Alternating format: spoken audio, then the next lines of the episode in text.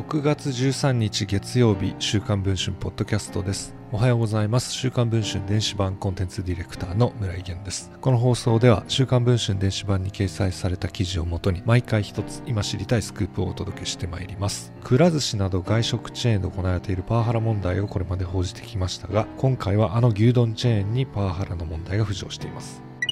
大手牛丼チェーン松屋の従業員有志がパワハラなど労働環境の改善を求める嘆願書を本社に提出していたことが週刊文春の取材で分かりました。6月2日に松屋の本社に提出された嘆願書のタイトルは松屋の現状について。執筆者には現役の管理職をはじめ元社員アルバイトなど様々な立場の従業員が名を連ねています。私たちは松屋を心から良くしたいと考えております。現在の松屋の現場の状況をご存知でしょうか？という導入から始まるこの嘆願書は A4 で9枚に及びパワハラ、評価制度、退職する社員に対しての扱いなどの項目で現場目線から同社の問題点が指摘されています。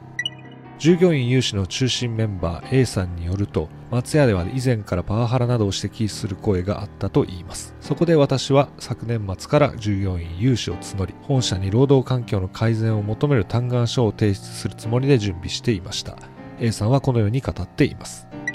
A さんらが作った嘆願書には次のような内容が書かれています。感謝や色の念が感じられない。退職する社員は雑な扱いに変わり労働環境はより厳しくなり後味悪く退職していく人が多い。意見や提案など受け付ける反響にない風土となっている。こうした記述は実体験に基づいていると言います。名を連ねた従業員の多くがパワハラ被害者でもあるのです。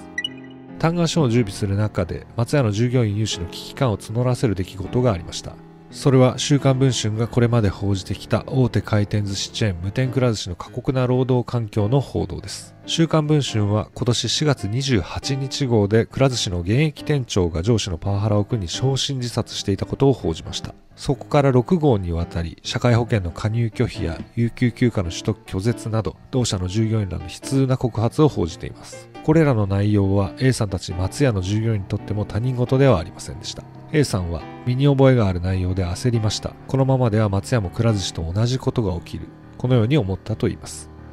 ところが、嘆願書提出に向けて最終調整を行っているさなかの5月26日、松屋の内部を若手社員が死亡したという衝撃的な情報が駆け巡りました。A さんは肩を落として提出前に社員の死という悲劇が起きてしまったと語ります。松屋の本社に社員の死について聞くと事実ですと認めた上でご遺族からはプライベートに関することが要因であると伺っており弊社からの回答は控えさせていただきますと回答をしました。社員1580名。パートアルバイト2万1094名を抱え吉野家すき家とともに牛丼御三家とも言われる松屋で今何が起きているのでしょうか。現在配信中の週刊文春の電子版では松屋の従業員有志が嘆願書を書くに至った理由と背景そして実際に受けたパワハラの詳しい内容などについて報じています。記事の方もぜひ確認をしていただければと思います。それでは週刊文春のポッドキャストこの辺りで終わりたいと思います。また次の放送を楽しみにお待ちいただければと思います。